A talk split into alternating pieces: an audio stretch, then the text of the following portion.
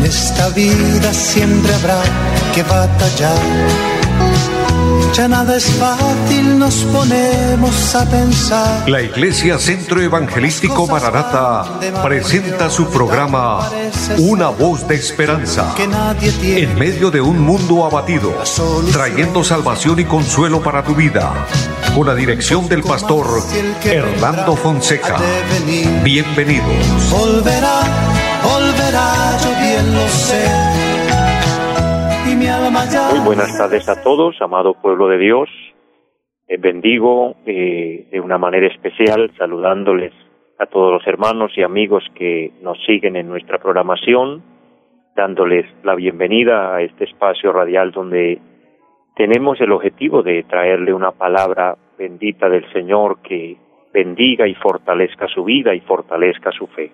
Así que gracias por eh, estar en sintonía, gracias por acompañarnos en nuestra programación, bendiciendo también en esta tarde a nuestro amigo André Felipe, quien está en la parte técnica del programa, y bendiciendo a los que nos siguen a través del Facebook. Es un gozo grande contar con ustedes, bendecirles y agradecerles por ayudarnos a compartir la programación. Es un trabajo hermoso que hacemos para nuestro Dios. Así que sean todos bienvenidos y Vamos a orar al Señor, vamos a pedirle que nos bendiga en esta hora, que su necesidad, que mi necesidad, el Señor eh, se glorifique, que el Señor nos conceda el milagro, nos conceda eh, la respuesta a nuestra oración. Esto por lo que venimos orando, mi hermano, mi amigo, es algo en lo que Dios se glorifica, porque cuando oramos debemos creer y el Señor es grande en bondad y misericordia. De hecho, su palabra dice en la primera carta del apóstol Juan capítulo 5 versículo número 14, les quiero dejar esta promesa en esta hora y dice, y esta es la confianza que tenemos en Él, que si pedimos alguna cosa conforme a su voluntad, Él nos oye. Y si sabemos que Él nos oye en cualquiera cosa que pidamos, sabemos que tenemos las peticiones que le hayamos hecho. Me gusta esta promesa tan maravillosa de la palabra donde dice que tenemos confianza en Cristo. Y la confianza es que si pedimos algo conforme a su voluntad, Él nos oye, y claro que nos oye. Y si nos oye, entonces tenemos las peticiones que hayamos hecho, es decir, Él está atento a nuestra oración. Algo hermoso es que el Señor nos ve, el Señor nos oye el Señor nos conoce, si conoce aún lo íntimo de nuestra vida, el salmista David eh, deja escrito el Salmo 139 y dice que aún no ha llegado el pensamiento a nuestra mente, ya el Señor lo conoce. No hemos pronunciado palabra y ya el Señor sabe qué vamos a hablar, qué vamos a decir. Él lo sabe todo. ¿Cuánto más? Cuando imploramos de Él su misericordia. Por eso vamos a orar, vamos a pedirle que nos bendiga. Padre que está en el cielo, agradezco la oportunidad que nos regala en este momento de invocar tu nombre, pidiendo bendición, eterno Señor, por cada persona, todos los que allí a la distancia se unen conmigo porque tienen fe, obviamente, y creen a tus promesas. Necesitan y necesitamos todos la protección divina. Necesitamos Dios, su gracia y misericordia cubriéndonos, librándonos de tantos peligros que hoy hay a nuestro alrededor. Pero también pido que sane al enfermo, Señor. Aquella persona, hombre y mujer que está en un lecho de enfermedad, pero que tú tienes el control de todo, tú eres el dador de la vida, el dador de la salud, por lo tanto pedimos que se haga su maravillosa voluntad. Dios, glorifícate allí donde hay problemas, adversidades, situaciones difíciles que se presentan, Dios, interviene. Para ti todo le es posible, Señor. Suple las necesidades a cada persona. Provee para todos, Dios. O en el nombre de Jesús, lo declaramos. Pedimos que bendiga nuestro país, Colombia, Señor, nos conceda su bendición cada día. Nos guarde, nos cuide, nos protege, Señor, porque tú eres el todo de nuestras vidas. Bendice esta emisora, Señor. Bendice los medios por los cuales el programa se realiza y por favor en esta hora permita que la palabra sea de bendición, que haya una palabra edificante que bendiga a cada persona, que bendiga al oyente en el nombre de Jesús. Amén. Damos gracias a Dios porque podemos orar, podemos implorar su favor y esto trae paz a nuestro corazón, trae sosiego, trae tranquilidad. Bendigo a Idalit Pérez que está en línea, mujer de Dios, qué gusto saludarle, bendecirle, eh, agradecerle por el trabajo que usted realiza compartiendo también el programa y a todos a los que les llega esta programación les bendigo de una manera grande, un abrazo en el Señor para todos y a todo el que me escuche en esta tarde, hay siervos de Dios que también se conectan, les bendigo. Mi hermana Victoria Mantilla, allí en la bella ciudad de Barranca Bermeja, mujer de Dios, muchas, pero muchas bendiciones para usted, para su familia, para todos. Que Dios se glorifique de una manera grande. Es nuestro anhelo, es nuestra oración y creemos que así será, porque para el Señor todo es posible y cuando nos acercamos a Él en fe, Él está ahí para bendecirnos es un gozo grande. Eh, un saludo también muy especial a la iglesia en pie de cuesta, la iglesia que el Señor me permite pastorear, mis hermanos amados que nos escuchan, hermanos muy queridos que el Señor me ha permitido pastorearles, bendigo de una manera especial, eh, mucho ánimo, mucha fortaleza en Cristo. Él está con nosotros en todo momento. Su promesa es viva, su promesa se cumple a cada instante, porque Él dice, no te dejaré ni te desampararé. Y Él nos dice también que estará con nosotros todos los días hasta el fin del mundo. Él nos va a llevar hasta el fin, aun cuando partamos de esta tierra, dice la palabra, que Él nos guiará aún más allá de la muerte. Por eso es la bienaventuranza del cristiano, la bienaventuranza del pueblo que ama a Dios, amemos a Dios vivamos para Dios, porque el que ha muerto en Cristo resucitará cuando suene la trompeta final y está a punto de sonar. Pero los que estemos vivos seremos transformados y seremos llevados por el Señor, guiados por el Señor. ¿Quién nos va a guiar? ¿Quién nos va a llevar a la patria eterna? Nuestro amado Cristo en persona, Él mismo vendrá a llevarnos. Es una bendición maravillosa, preciosa así como el Padre lo envió a venir al mundo como el Salvador, a derramar su sangre en la cruz, entregar su vida por nosotros, también Él volverá a llevar a su pueblo, a llevar el fruto de ese sacrificio.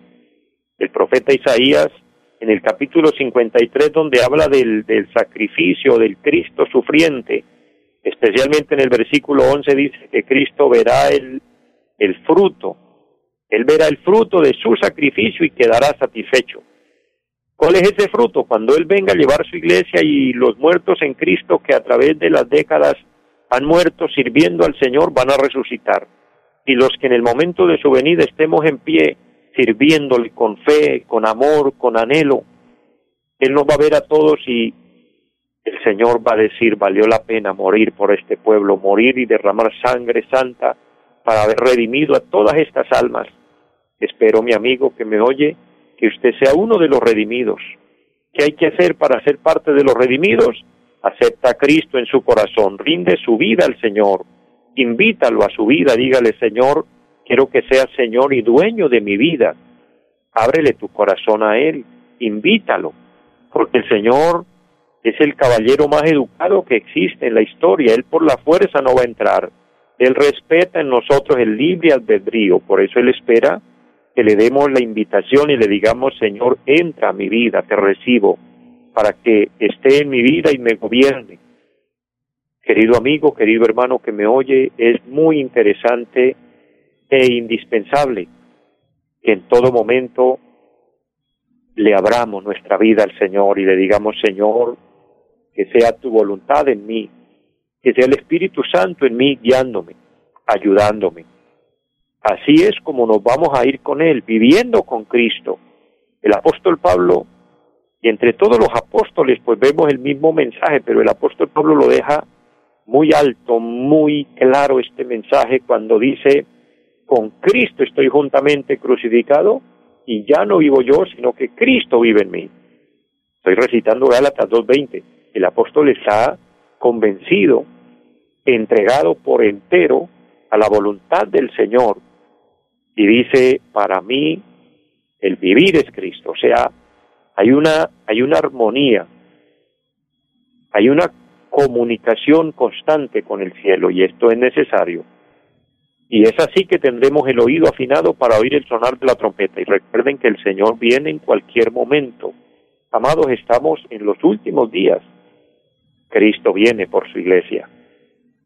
Lo venimos anunciando, pero ya no son solo palabras, hoy ya son hechos. Los hechos muestran ya la venida del Señor. Amados, estamos como cuando vamos por un viaje, o para un viaje, o para algún lugar, y ya comienza uno a ver la señalización de la ciudad a la que uno va a llegar y dice, estamos a 20 kilómetros, después ya encuentra otro aviso que dice, estamos a 10 kilómetros, después encuentra otro que dice, estamos a 5 kilómetros, hasta que de pronto ve un aviso grande que dice, bienvenidos, aquí es la ciudad. Y ya las cosas hoy están anunciando y mostrando ese bienvenido, ya estamos a punto de entrar al cielo, a la patria eterna. Cristo está a punto de venir a llevarnos, así que, amados, permanezcamos firmes en fe. Si usted no está convencido de su salvación, asegúrate ahora que es la oportunidad. Vive para Dios, consagra tu vida al Señor. Vamos a entrar en la palabra en esta tarde, aunque lo que les he hablado todo es bíblico, pero vamos a dejar un tema, quiero dejar un pensamiento de la palabra. En la primera carta del apóstol Juan, el capítulo número cuatro, hay un pasaje muy hermoso, quiero leer a favor de todos. Quien desee y tenga la opción en su casa, en el lugar donde usted está, en la oficina, en fin, de acompañarme con la palabra puede hacerlo y si no esté atento a lo que nos dice el Señor. Primera carta del apóstol Juan, capítulo cuatro, versículo número siete, dice, Amados, amémonos unos a otros, porque el amor es de Dios. Todo aquel que ama es nacido de Dios y conoce a Dios. El que no ama no ha conocido a Dios porque Dios es amor. En esto se mostró el amor de Dios para con nosotros, en que Dios envió a su Hijo unigénito al mundo para que vivamos por Él. En esto consiste el amor, no en que nosotros hayamos amado a Dios, sino en que Él nos amó a nosotros y envió a su Hijo en propiciación por nuestros pecados. Amados, si Dios nos ha amado así, debemos también nosotros amarnos unos a otros. Amén. Amados, aquí encontramos un relato muy grande, muy amplio. Si usted prestó atención a la lectura, hay un, hay un tema que, o una frase que es el eje de este capítulo y es el amor de Dios. El versículo número 8 dice, el que no ama no ha conocido a Dios porque Dios es amor. Una de, de las doctrinas o enseñanzas hermosas de Cristo que, que hizo que quedaran registradas en el corazón de los seguidores de Él, de la verdadera iglesia, es que haya amor.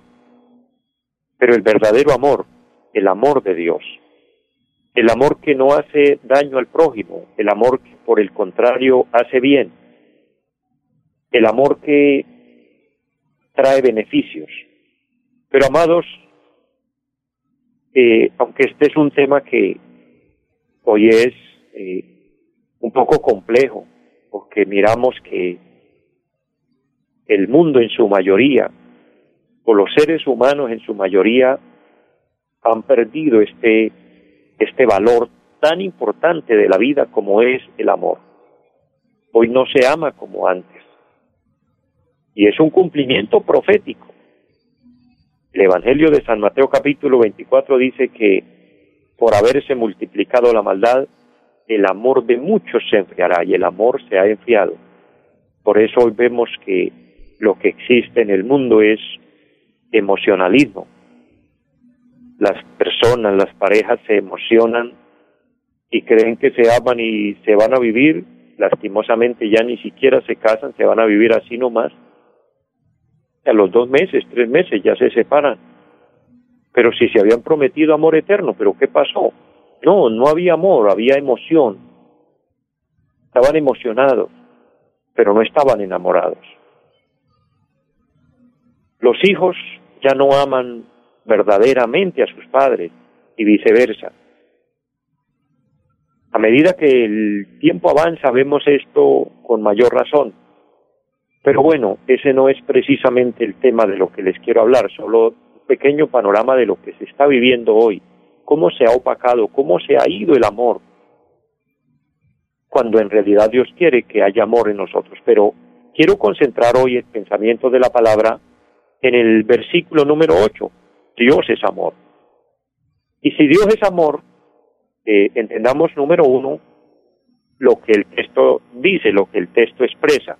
No dice que Dios tiene amor. No, Dios es amor. O sea, una particularidad de Dios es que Dios es amor. Y si Dios es amor, entonces veámoslo a la luz de la palabra, ¿qué es lo que Dios ama? ¿Qué ama Dios? Como a manera de pregunta. ¿Qué es lo que Dios ama? El texto dice que Dios es amor. El Evangelio de San Juan capítulo 3 versículo 16 nos comienza a abrir la puerta para mirar lo que Dios ama. Le vuelvo a recordar, San Juan 3:16 dice, porque de tal manera amó Dios al mundo, Dios ama al mundo. Cuando hablamos del mundo, amén, podemos generalizar todo lo creado por Dios. Dios ama la naturaleza, Dios ama las flores, Dios ama las aves, Dios ama eh, todo lo creado, pero lo más que Dios ama es al hombre. ¿Por qué? Porque el hombre es la imagen y la semejanza de Dios. Lastimosamente, el pecado ha desfigurado esa imagen. Hoy vemos eh, en muchas personas unos ejemplos o, unos panoramas que uno queda aterrado cuando ve personas eh, en la calle, cuando uno ve personas eh, con un costal al hombro, que no se bañan, que no se cortan el cabello y se les acumula es un poco de mugre que el mismo olor hace que uno obligatoriamente tenga que alejarse. Cualquiera puede decir, y esa es la imagen de Dios, pues en ese momento, en una condición así, no, eso ya es un deterioro de la imagen de Dios, es decir, el pecado, la corrupción, la maldad ha dañado la imagen de Dios. Sin embargo, Dios sigue amando a lo que Él ha creado. Dios sigue amando su creación. Dios ama al mundo. Y Dios ama al mundo y no quiere que nadie se pierda. Ese es el amor maravilloso de Dios. Pero dentro de lo que Dios ama, para ir avanzando rápido con este tema,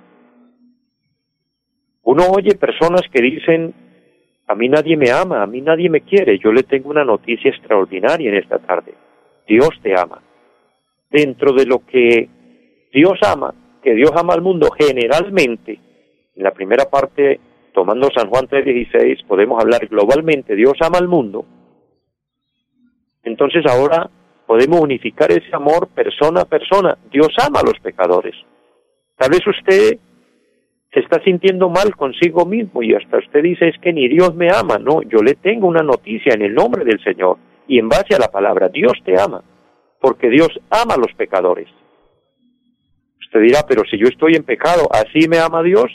Sí, así de bueno es Dios, que así, con todo y pecado, Dios te ama. A diferencia que Dios aborrece el pecado. Sí, Dios aborrece el pecado, pero ama pecador. ¿Y cómo comprobamos esto? Dios nos ama. Mire, el capítulo 5 de la carta a los romanos y el versículo número 8 dice, mas Dios muestra su amor para con nosotros. Dios lo muestra, o sea, no simplemente lo dice. Mire qué bello es escudriñar la palabra despacio, lentamente, bien masticadita la palabra y verla con claridad. Porque aquí dice, Dios muestra su amor. Una cosa es uno decir yo amo, otra cosa es demostrar que ama. Ese es el, flagelo que afecta hoy al mundo, que muchos dicen que aman, pero con sus hechos demuestran otra cosa. Qué bueno que podamos amar de palabras, sí, pero que esas palabras estén respaldadas por hechos. Hijos que le dicen a los padres, los amo, pero no se preocupan nunca si su padre o su madre está bien, si tiene lo necesario. Muchos hijitos, el amor que le demuestran a los padres es acumularle, amontonarle allá la ropa sucia para que el papá o la mamá tenga que lavársela y entregársela lista para él otra vez lucirla bonita y salir otra vez, pero no le trae ni el jabón para lavar esa ropa. Entonces usted está diciendo que ama, pero con sus hechos está demostrando otra cosa. Si alguna niña me oye en esta tarde, alguna jovencita y tiene un novio y usted lo ve que es así y que así es con los padres, tenga cuidado con ese muchacho porque cuando se case, cuando viva con usted va a ser lo mismo. La va a coger de sirvienta en la casa y le dice que la ama, pero con los hechos le va a demostrar otra cosa diferente. El amor se demuestra con hechos. Dios nos demostró su amor con hechos. Aquí dice, Dios muestra su amor. Y Dios mostró su amor para con nosotros en que siendo aún pecadores, por eso les dije en este punto, Dios ama a los pecadores. Usted creía que de pronto estaba excluido de Dios y usted dice, no, yo ni me acerco a Dios porque yo soy muy malo. De pronto tiene vergüenza por sus pecados y amén, lo felicito por eso, porque ese es un buen paso, que reconozca que ofende a Dios. Si usted reconoce que ofende a Dios, ah, no, es un valor enorme, porque usted sabe que Dios es santo. Entonces así usted va a tener el paso a seguir, que es acercarse y decirle a Dios, reconozco que he pecado, pero qué bueno que me hablas y que aunque he pecado sé que me amas. La palabra me lo dice, no se lo digo yo simplemente como predicador, se lo digo en base a la palabra. Dios muestra su amor para con nosotros. No merecíamos que nos amara porque estábamos mal, porque le habíamos fallado terriblemente, tremendamente a Dios. Pero aún con todo y esas fallas, Él nos amó y siendo pecadores, envía a Cristo para que Cristo muera por nosotros, o sea, nos demuestre el amor con hechos.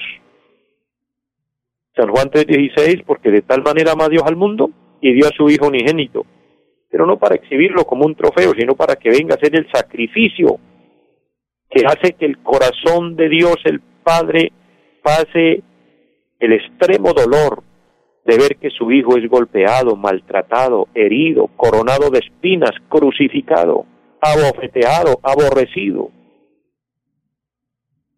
para demostrarle a Satanás que el amor supera el odio, que el amor supera por encima de la maldad. El amor de Dios fue demostrado a través de Cristo.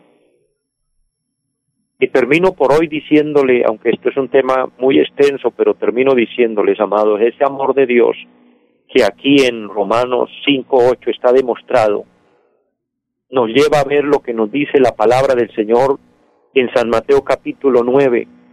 Si usted no siente paz consigo mismo, y a un cristiano les puede pasar esto, que dicen, pero es que yo no me siento del todo bien, no me siento pleno porque creo que no estoy haciendo las cosas bien.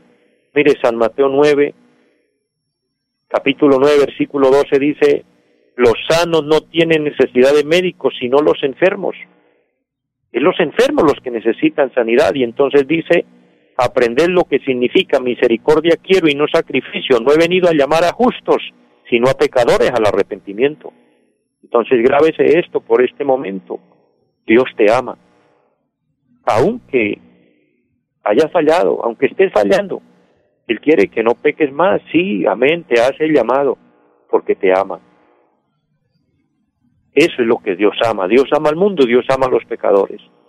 Si el Señor nos presta la vida esta semana, continuaremos este tema y hablaremos estas verdades importantes que bendicen nuestra vida.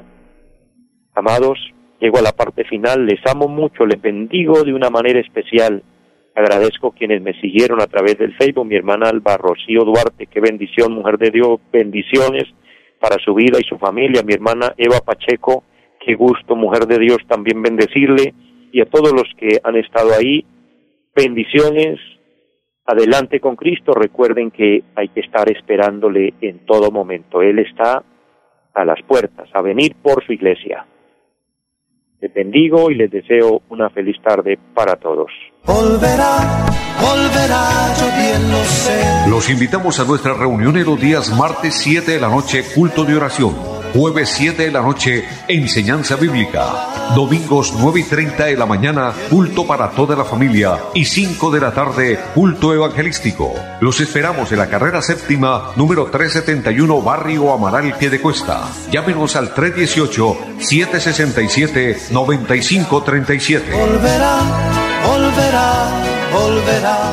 En esta vida siempre habrá que batallar ya nada es fácil, nos ponemos a pensar. La Iglesia Centro Evangelístico Mararata presentó su programa Una voz de esperanza.